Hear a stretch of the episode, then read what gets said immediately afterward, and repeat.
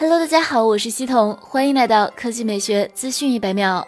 苹果最新曝光了一份识别交通手势的新专利。专利显示，Apple Car 可以通过传感器识别引导人员的交通手势。该专利的功能为：交通指挥官的姿态可被车辆解释和理解为执行与交通改道有关的操纵的命令，包括停止、减速或转弯。车辆可能装有命令确认装置，用于向交通指挥官确认车辆对交通改道条件或操作命令的理解。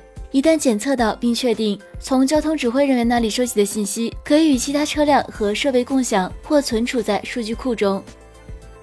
接下来来看华为，华为畅联 App 正式上架。畅联 App 是华为自家提供的一款全场景设备通信类的功能，为华为用户提供全场景设备间的音视频通话和信息互通。